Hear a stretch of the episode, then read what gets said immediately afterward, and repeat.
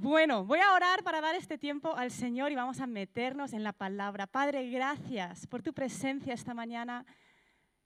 Gracias que ya hemos podido verte, ya hemos podido experimentarte, ya hemos podido recordar tu gloriosa cruz y recordar lo que tú has hecho por nosotros. Gracias Jesús. Padre, yo te pido que tú abras nuestros oídos en esta mañana para escuchar tu voz y que salgamos de aquí más empapados de tu amor, más apasionados por tu persona y más llenos de fe. En el nombre de Jesús. Amén.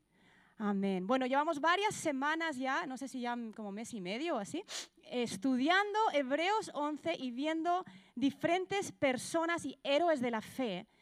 Y yo quiero empezar esta mañana de una manera un poco diferente. Quiero invitarte a levantar tu voz y decirme un personaje de la fe que te ha impactado desde el último mes y medio. Abraham, ¿por qué? Abraham porque no sabía dónde iba y se fue. ¿Quién más? Moisés, ¿qué te impactó?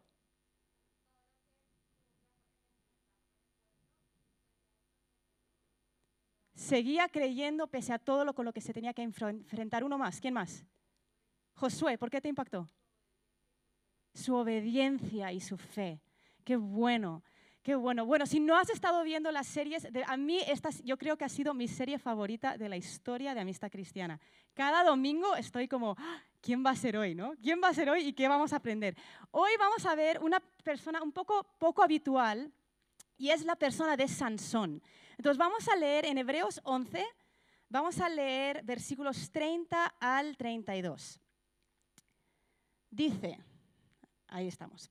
Por la fe cayeron los muros de Jericó después de ser rodeados por siete días. Por la fe la ramera Raab no pereció con los desobedientes por haber recibido a los espías en paz.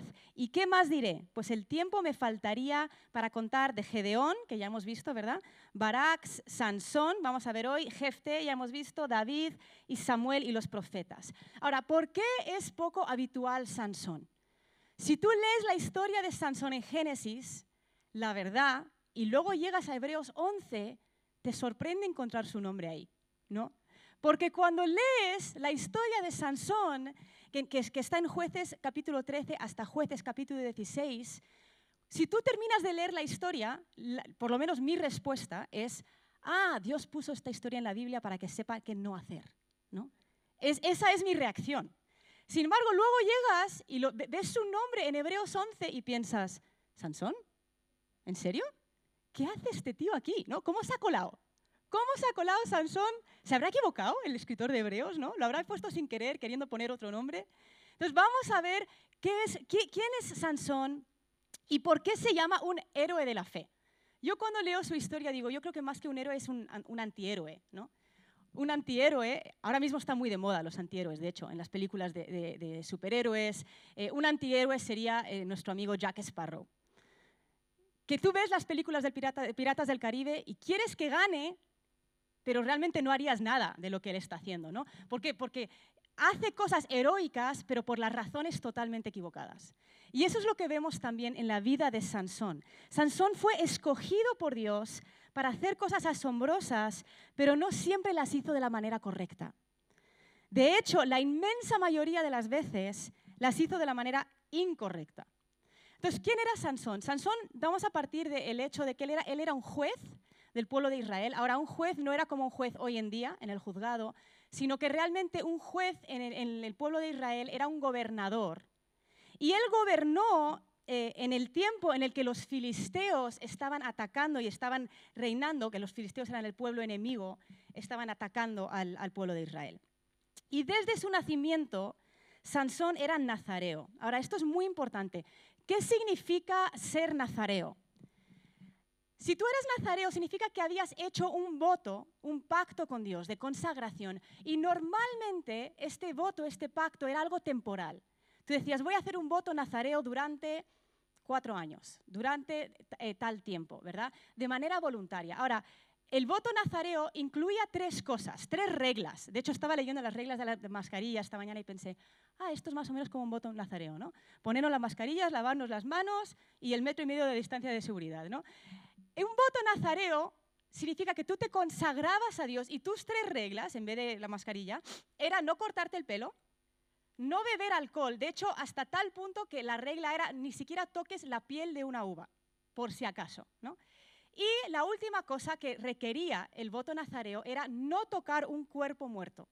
No, daba igual si era de un animal o si era de un familiar, esa era la regla, ¿no? Esas esa eran las tres cosas. Ahora, normalmente este voto era de manera voluntaria y era de manera temporal. De hecho, en el Nuevo Testamento nos encontramos al, apóstol Pablo haciendo un voto nazareo durante un tiempo corto. ¿no?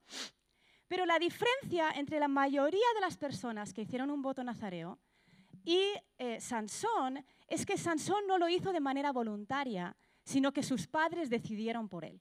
Entonces vamos a leer esta historia en la que los padres escuchan de Dios y deciden, eh, toman este paso de decisión por, por eh, Sansón. Y está en jueces capítulo 13, vamos a leer del 1 al 7. Dice, y los hijos de Israel volvieron a hacer lo malo ante los ojos del Señor, y el Señor los entregó en manos de los filisteos por 40 años. Y había un hombre de Zora, de la familia de los Danitas, el cual se llamaba Manoah, y su mujer era estéril y no había tenido hijos. Entonces el ángel del Señor se le apareció a la mujer y le dijo, He aquí, tú eres estéril y no has tenido hijos, pero concebirás y darás a luz un hijo. Ahora pues, cuídate de no beber vino ni licor y de no comer ninguna cosa inmunda. Pues he aquí concebirás y darás a luz un hijo. No pasará navaja sobre su cabeza, porque el niño será nazareo para Dios, desde el seno materno y él comenzará a salvar a Israel de manos de los filisteos. Y la mujer fue y se lo dijo a su marido, diciendo, un hombre de Dios vino a mí y su aspecto era como el aspecto del ángel de Dios, muy imponente. Y no le pregunté de dónde venía, ni él me hizo saber su nombre, pero él me dijo, he aquí concebirás y darás a luz un hijo. Desde ahora no beberás vino ni licor, ni comerás cosa inmunda, porque el niño será nazareo para Dios, desde el seno materno hasta el día de su muerte. Entonces el ángel del Señor se aparece a la madre de Sansón y le dice, tu hijo será nazareo. Ahora, esto es sumamente extraño. Porque, eh, ¿Por qué? Porque el voto nazareo era algo voluntario. De hecho, solamente hay tres personas en toda la Biblia que no decidieron ellos ser nazareos, sino que decidieron sus padres. Y esos son Samuel, Juan el Bautista, a lo mejor os, os ha recordado esta historia un poco a Juan el Bautista, y aquí nuestro amigo Sansón. Entonces es importante entender esto, porque se nos recuerda a través de la vida de Sansón el que Sansón no escogió a Dios, sino que Dios escogió a Sansón. Y si leyésemos, que no vamos a leer toda la historia de Sansón, veríamos varias de sus meteduras de pata. Por un lado, quiso casarse con alguien que no era israelita. ¿no?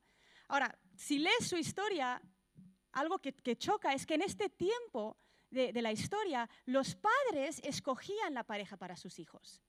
Sin embargo, Sansón fue de manera descarada a sus padres y dijo, oye, quiero esta. Y le dijeron, oye, pero esta no es Israel, ah, me da igual, como, como niño malcriado. ¿no?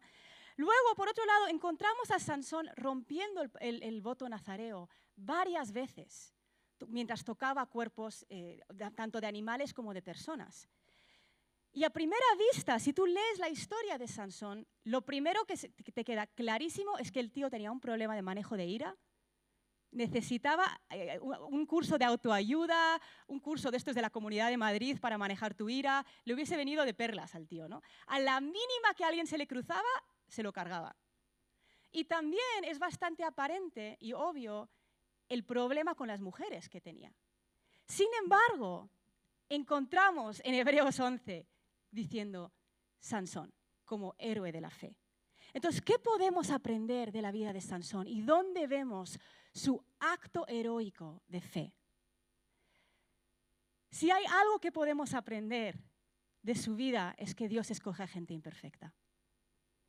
Con eso ya nos podemos ir a casa, ¿verdad? Puedes respirar, puedes decir gracias Señor que tú escoges a gente imperfecta. De hecho, todos los héroes de la fe que hemos estudiado Abraham, Gedeón, si tú, Noé, si tú lees todas sus historias, de cada uno de ellos te vas a encontrar meteduras de pata.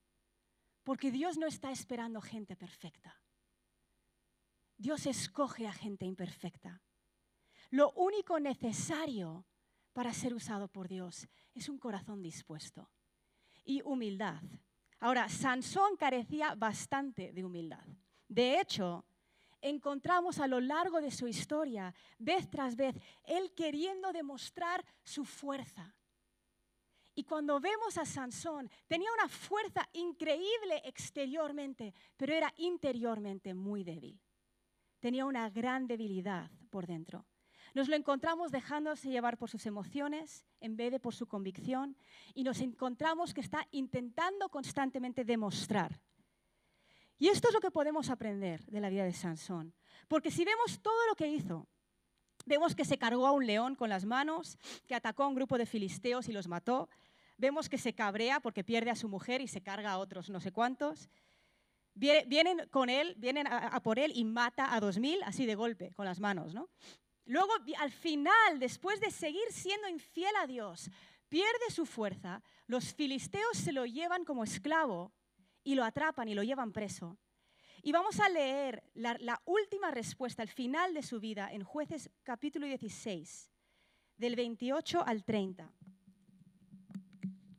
Dice, un segundo.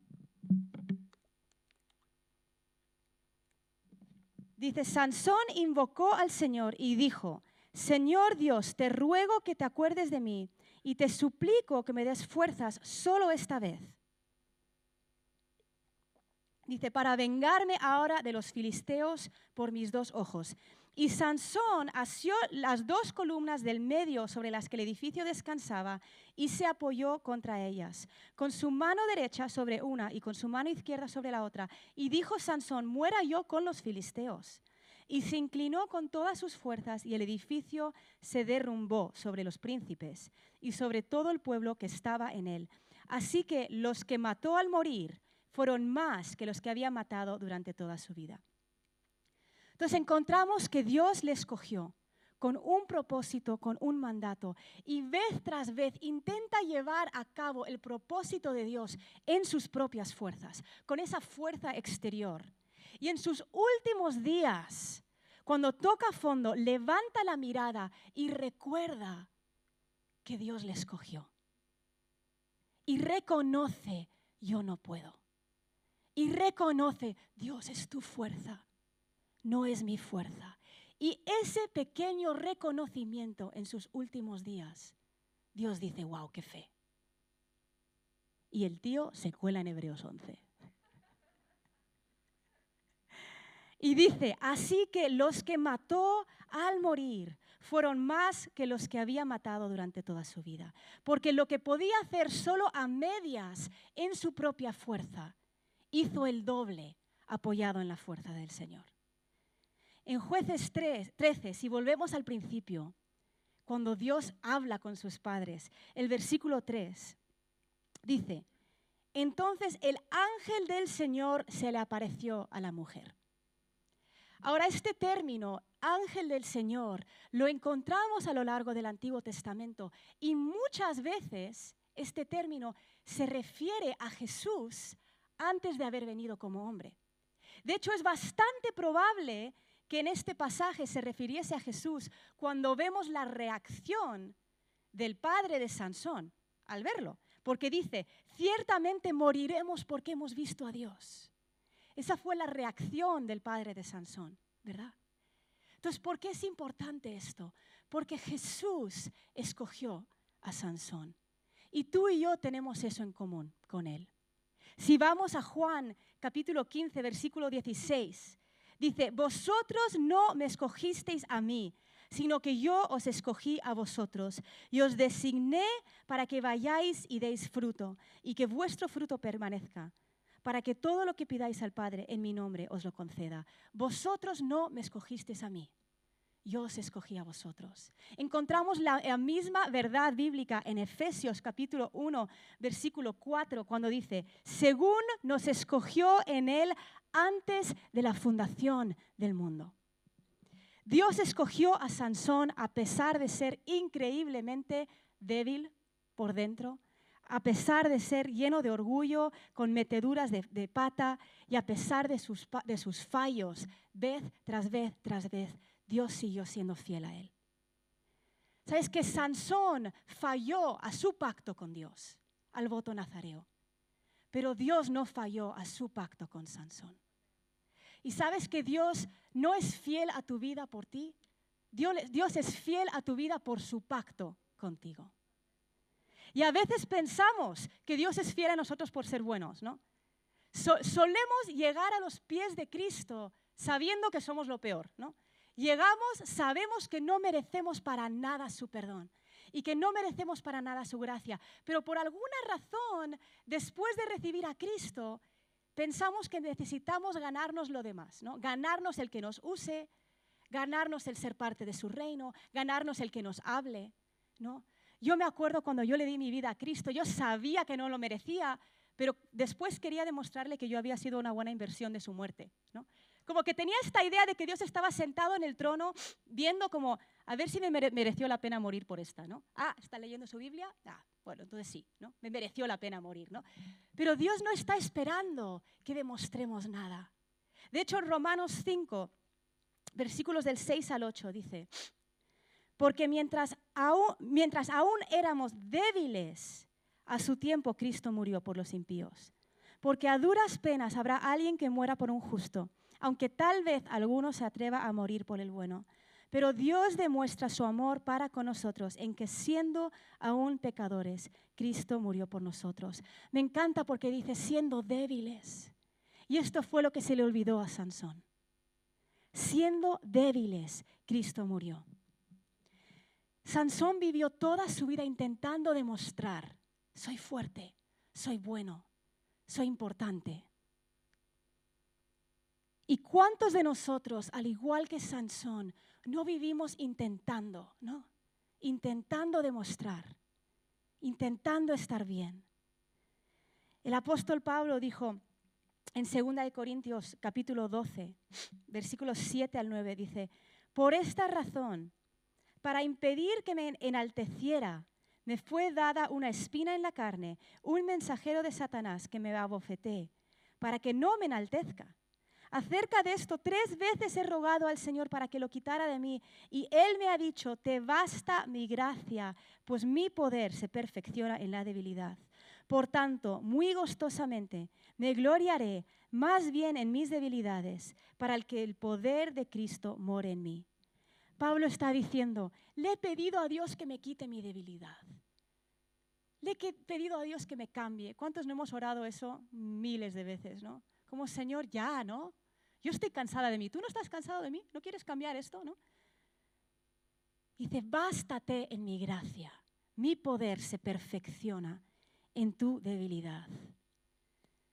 Su poder se perfecciona cuando somos débiles y cuando admitimos somos débiles.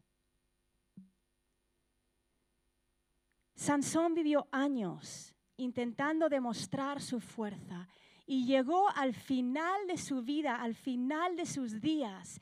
El ejército enemigo le había quitado los ojos, se lo habían llevado como prisionero. Estaba totalmente ciego, totalmente impotente. Y en su momento de más debilidad, reconoce con humildad, por fin, la necesidad de ayuda de Dios.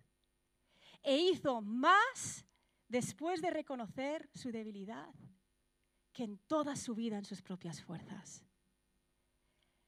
Mateo capítulo 5, no lo vamos a leer todo, pero encontramos el, discurso más famoso de Jesús ¿no? en, el, en el monte.